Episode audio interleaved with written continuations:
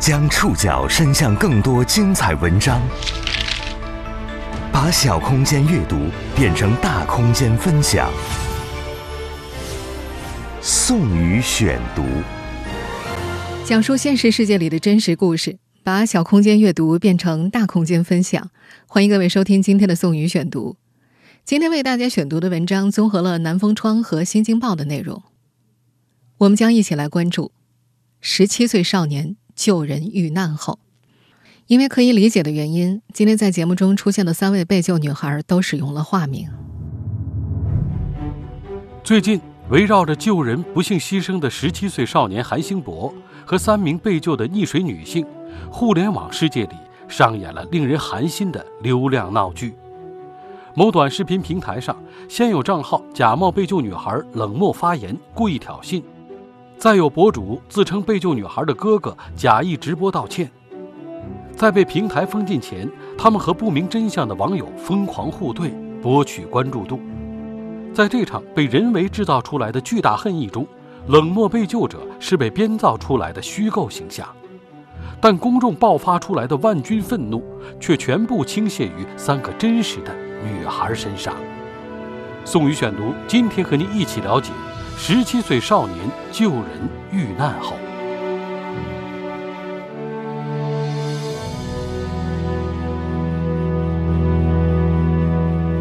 少年韩兴博的生命定格在了十七岁。八月二号凌晨四点多，韩兴博和同事在秦皇岛市西浴场救下了三名年轻的溺水女性。不幸的是，年轻的韩兴博没能上岸。被大海吞没了。目前，韩兴博的遗体已经火化。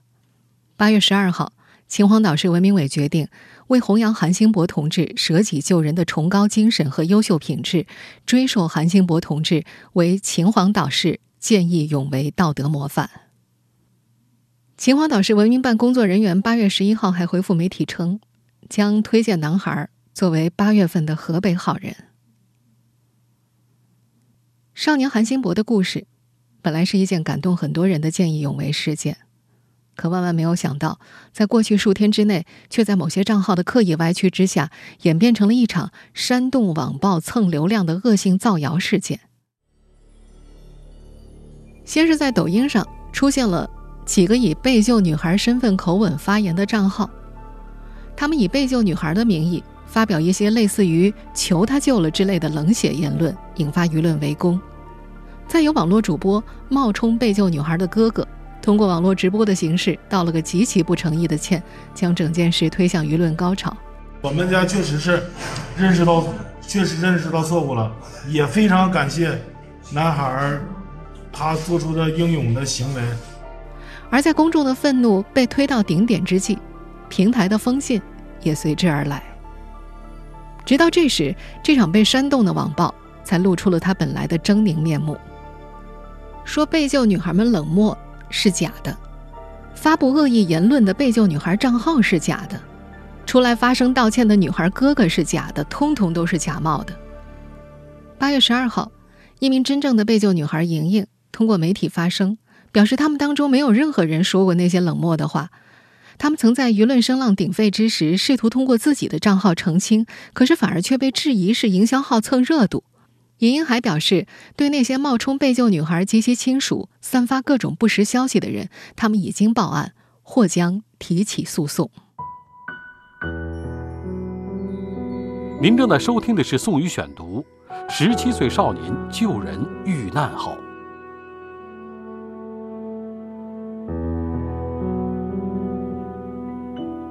在这件事发酵的过程当中，有很多网友提出了质疑：为什么有人凌晨四点跑到海滩去呢？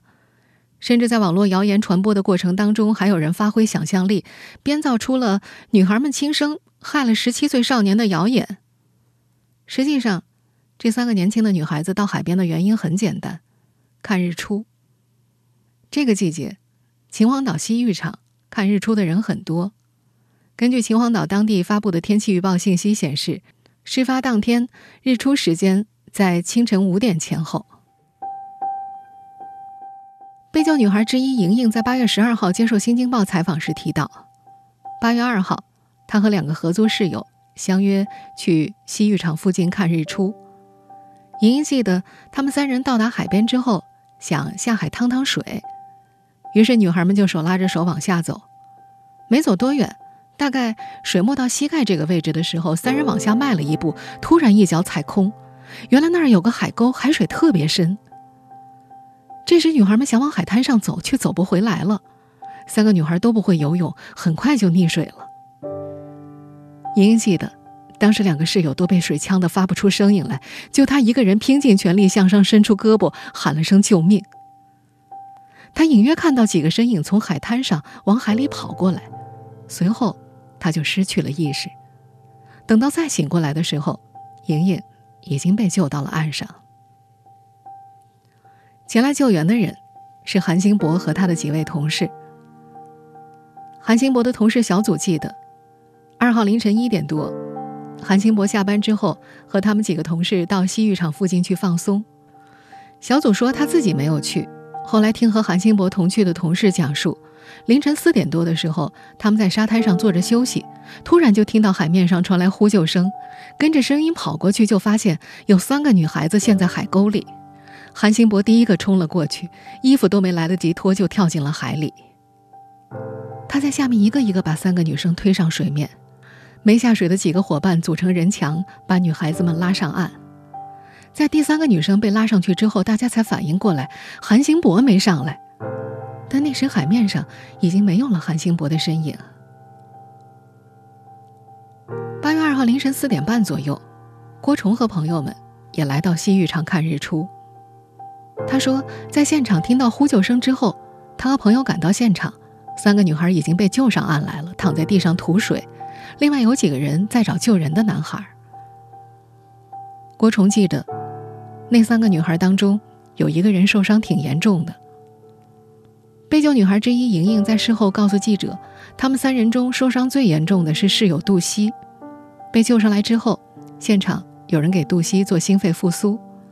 从被救上岸，一直到被送到医院里，杜西。都处于重度昏迷的状态。郭崇也说，那天他和朋友们帮忙拨打了幺幺九和幺二零，过了二十多分钟，救护车就赶到现场。那会儿天已经蒙蒙亮了，他们帮着幺二零把三个女生抬上了救护车。三个女孩被送往医院急救后，事发现场对韩兴博的寻找还在继续，消防人员来了，蓝天救援队也来了。现场也有热心市民帮忙，可遗憾的是，奇迹没有出现。宋宇选读继续播出：十七岁少年救人遇难后，在郭崇的印象里，三个女孩子被救之后，现场大概还有六七个人。他说，韩兴博的同事找到他们，说韩兴博不见了，让他们帮着救人。可是那时，郭崇他们在海面上也已经看不到人。郭崇熟悉这儿的地形，他知道事发海滩有一个海沟，落差比较大，但没来过，一般不知道。韩兴博的同事小组后来专程去过一趟事发地，他发现水里那个海沟离岸边目测也就十米左右，深度大概在两米半左右。如果不熟悉那片海域的话，根本就不清楚那儿有危险潜藏着。秦皇岛市蓝天救援大队，大约是在八月二号凌晨四点五十分左右接到有人在西浴场溺水的通知的。参与救援的一名队员后来回忆，当天凌晨五点多，救援队员到达韩兴博溺水地点时，消防指战员已经驾驶着冲锋舟开始搜救了。他们把水下机器人等装备卸下来，和消防沟通之后，也加入了水下搜救团队。这场救援。一直持续了一天多，一直到八月三号早晨六点二十五分，韩兴博的遗体才被捞了起来。得知这个消息之后，从葫芦岛赶来的韩兴博妈妈哭得声嘶力竭，拼命往前扑。韩兴博的姐姐韩佳在接受《新京报》采访时说：“父亲今年已经六十多了，老来得子，难以接受儿子去世的现实，一直一言不发。”而母亲这些天根本就不能自己待着，已经哭抽过去三回了，也直到这位十七岁的少年去世之后，人们才简单拼凑出了他的生平。这个出生在葫芦岛的少年是今年三月份到秦皇岛一家烧烤店当炭烧工的，月薪四千块钱左右。烧烤店里带他的师傅记得，小韩平时很能吃苦的，学东西也很快。认识他的人，在知道他不幸去世的消息之后，都很伤心。从八月四号开始，就有不少秦皇岛市民自发前往事发海滩，以献花和摆蜡烛的方式悼念这个见义勇为的十七岁少年。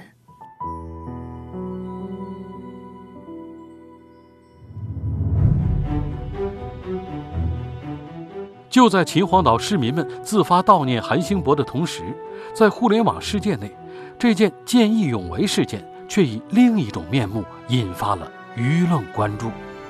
宋宇选读继续播出：十七岁少年救人遇难后，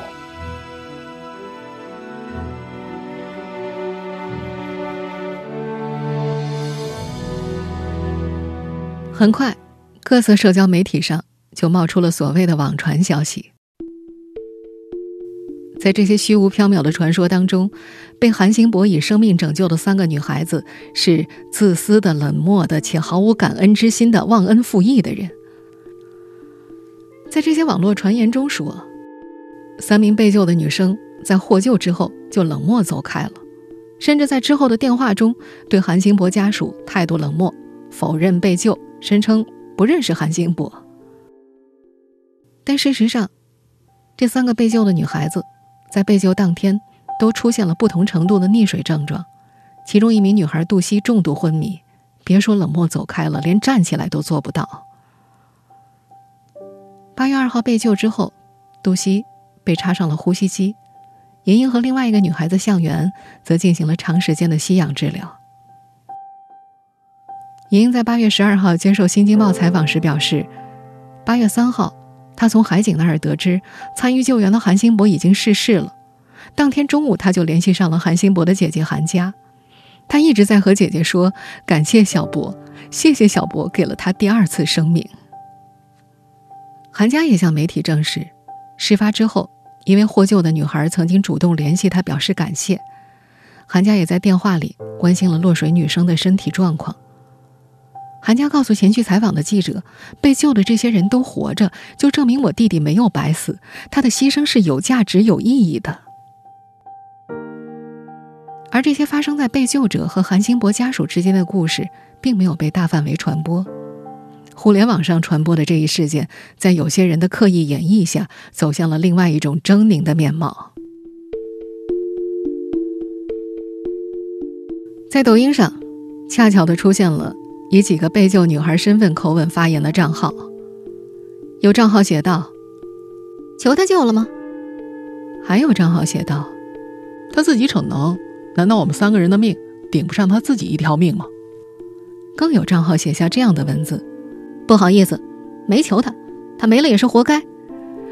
这些身份不明的账号用短短几句话就勾勒出了一个现实版的农夫与蛇的故事，从而将整件事情推向舆论高潮。众多网友对这种冷血无情、以怨报德的言行表示愤怒。在某个声称自己是获救女子的短视频账户下，留有上万条批评性评论，更多的公众愤怒蜂拥而至。但是有违常理的是，被网暴的账号非但没有收敛自己的言辞，反而变得愈加嚣张了。有的账号写道：“网暴我会对我造成什么实质伤害吗？会耽误我变美吗？会耽误我家人吗？急死你们！我依然是那个阳光的女孩。”被救女孩之一莹莹说。看到网上铺天盖地的信息时，她觉得难以置信。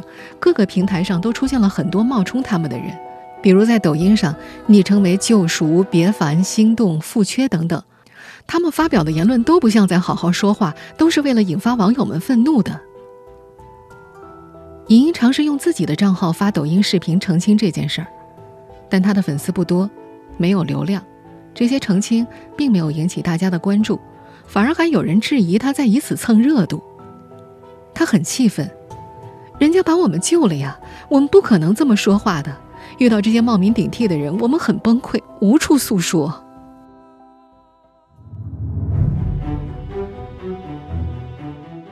在这场被人为制造出来的巨大恨意中，公众爆发出来的万钧愤怒全部倾泻于三个真实的女孩身上。在事情发酵的那些天里，三个被救女孩遭遇了一轮又一轮的网暴。宋宇选读继续播出：十七岁少年救人遇难后，在事件发酵的那些天里，网友们除了在网络上把愤怒的口水子弹射向三个被救女孩之外，也有人人肉到了被救女孩的真实身份信息。莹莹说，室友杜西曾在一天里接过几百个骚扰电话和短信。莹莹说自己今年二十岁。同住的另外两个女孩子都比她小。她说，刚开始的时候，她们三个人每天都会哭，有段时间还想过要自杀。在八月九号左右，互联网世界里的谴责声浪几乎到达了顶点。就在那天，有一位自称是被救女孩哥哥的男子开始了一场网络直播。我知道大家很善良，想对那个男孩打抱不平，但是事情已经发生了，我们活着的人说好好活着，我们以后一定会尽可能的去，一定会尽可能的去。回报男孩的家庭。他戴着大墨镜、大口罩，自称啊，妹妹本人以及家人的生活都受到了影响，要带妹妹向网友道歉。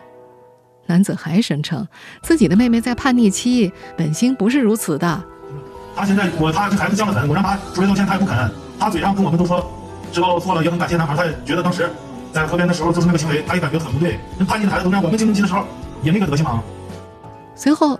有一名疑似该男子妹妹的短视频账号在简介处写道：“我哥已经道歉了，也赔钱了，别再来打扰我的生活好吗？”当时，在这位所谓哥哥的短视频账号主页中，还挂出了疑似被救女孩的照片。但很快到了八月十号，照片中的那个女孩子陈女士就发文，并且接受媒体采访澄清，自己根本就不是被救女孩。她是我朋友圈的一个算是认识的人吧。在他直播的过程中，他一直在代表出事儿女孩哥哥的身份，然后还用我的照片，就是发表言论博取眼球，在直播间演戏惹同情给大家看。该男子盗用照片，给他带来了极大的困扰，他已经报警处理了。他这个行为对我造成了非常非常大的影响，像我的手机一直都要被。打爆炸了，一些社交账号啊、社交平台什么的，都有好多人在给我发私信、评论我、骂我，这个对我生活造成了很大很大的影响。这位无辜遭殃的陈女士的私人联系方式也被泄露，她同样也成了网友们网暴的对象。作为真正的被救女孩，莹莹他们也看到了网络上那个替他们道歉的所谓哥哥，他们一头雾水，自己根本就不认识对方。他猜测那个人这么做，也许是为了蹭热度吧。八月十号，涉事直播平台向媒体表示，该网络主播仿冒被救女生家属，已经被永久封禁账号。目前，警方正在调查此事。不过，这名男子虽然账号被封了，主页上也删除了相关信息。但是，由于他并没有为恶意炒作蹭热点的行为公开道歉，依然有很多网友不知道真相，他们依然把愤怒的口水子弹射向无辜的女孩们。更加离奇的是，越来越多蹭热点的账号出现了。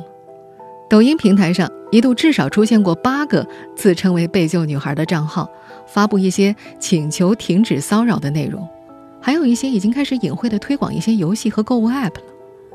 这样的账号当然不止出现在抖音上，快手上也同样出现了好几个以被救女孩自称的账号，他们的用户昵称和头像也跟最初爆出的假冒被救女孩的账户保持一致。其中一个账户有十点五万粉丝，但主页里没有任何关于韩星博的内容，全是自己售卖的手机、智能手表等数码产品。莹莹他们三个被救女孩不理解。为什么网络世界里会有那么多冒充他们的账号？一边是好多个冒充被救女孩的平台账号，另一边是持续不断的针对三位被救女孩的网暴。三个普通的女孩子就这么被卷进了舆论漩涡里。韩星博的遗体告别仪式是在八月九号举行的，三个被救女孩都去了现场。莹莹说，当得知韩星博的葬礼日期之后，她就觉得自己一定要去参加。当时的想法就是要去见他最后一面。她记得葬礼那天雨下的特别大，他和家人凌晨四点多就起床，随后他和杜西、向元以及他们的家人一起赶往葬礼现场。遗体告别仪式的具体流程，莹莹已经记不得了，她只记得那天自己一直跪着，一直哭，而那天三个女孩子都在现场。向韩兴博的父亲下跪致谢了。令人惊讶的是，遗体告别仪式现场的照片在互联网上传开之后，在部分营销号和自媒体的口中，这成了三个女孩受不了网暴才去下跪的证据。莹莹在八月十二号接受《新京报》采访时提到：“英雄为他们牺牲了，他们心里真的很难过。他跪下道歉是因为英雄的牺牲，并不是因为网络暴力。”那些难听的话，他们从来都没有说过。随着越来越多的权威媒体介入澄清，遭遇网暴的三个女孩子也渐渐坚强了起来。莹莹说：“她们不怕，因为那些事不是她们做的。”现在，莹莹朋友圈的签名是“重生”。现如今，这三个女孩子回忆起救了自己的韩星博，都觉得特别后悔。他们会反复责怪自己，如果那天不下水，就没有后面这些事情了。他们都觉得要尽自己最大的努力去赔偿。在三人的小群里，他们互相鼓励着，一定要好好活下去，因为自己身上还有别人的生命。针对网络上的重重谣言，莹莹已经在八月十一号，在家人的陪同之下前往派出所报案。民警建议他对那些冒充自己在网络上发表不当言论的人提起诉讼。莹莹说，他也有这个打算。回顾这起事件的前因后果，我们不难发现，整件事的发酵过程简直是对流量时代公众滔天情绪的一个巨大反讽。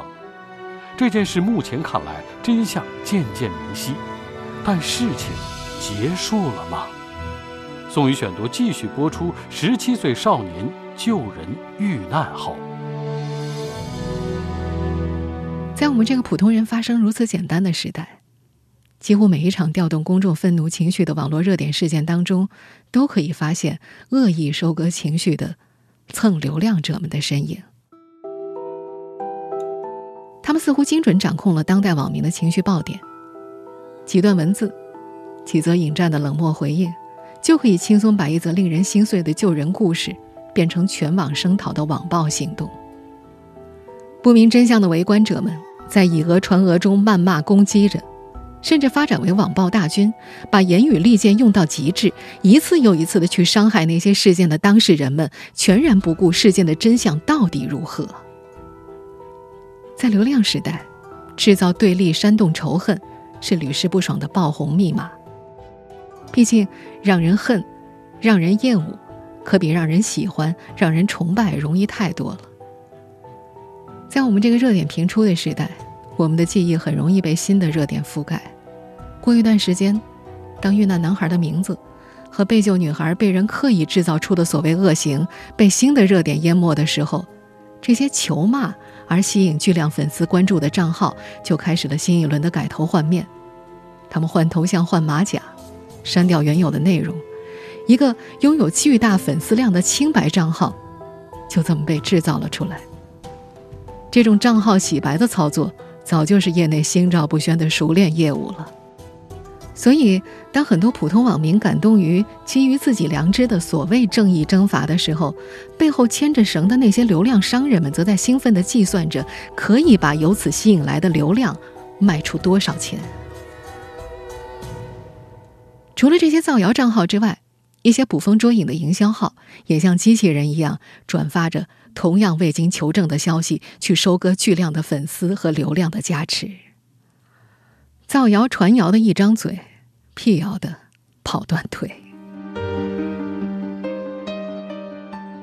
但网络终究不是法外之地，目前冒充被救女孩哥哥的账号已经被平台永久封禁了，警方也已经介入调查。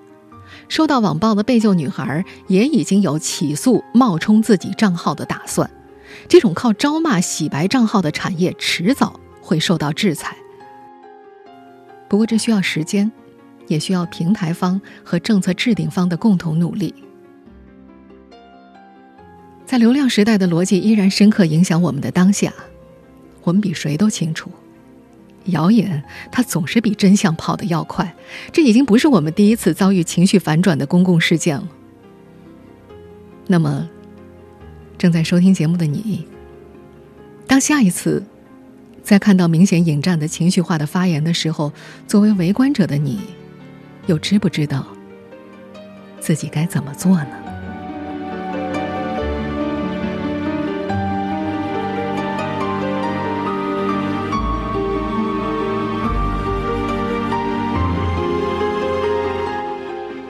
我是宋宇，感谢各位的收听。本期节目综合了南风窗和新京报的内容。收音节目复播，您可以关注本节目的同名微信公众号“宋宇选读”。